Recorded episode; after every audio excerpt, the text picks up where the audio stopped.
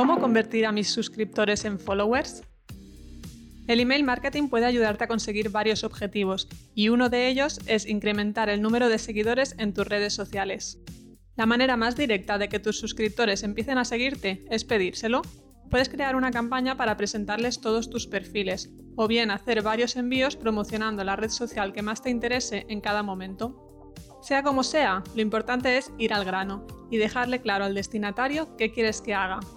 Esto lo conseguirás con una llamada a la acción simple y efectiva, que no deje lugar a dudas. Para convencer a los más indecisos te traigo dos ideas. Por un lado, puedes incluir en tu email las últimas actualizaciones de alguna de tus redes.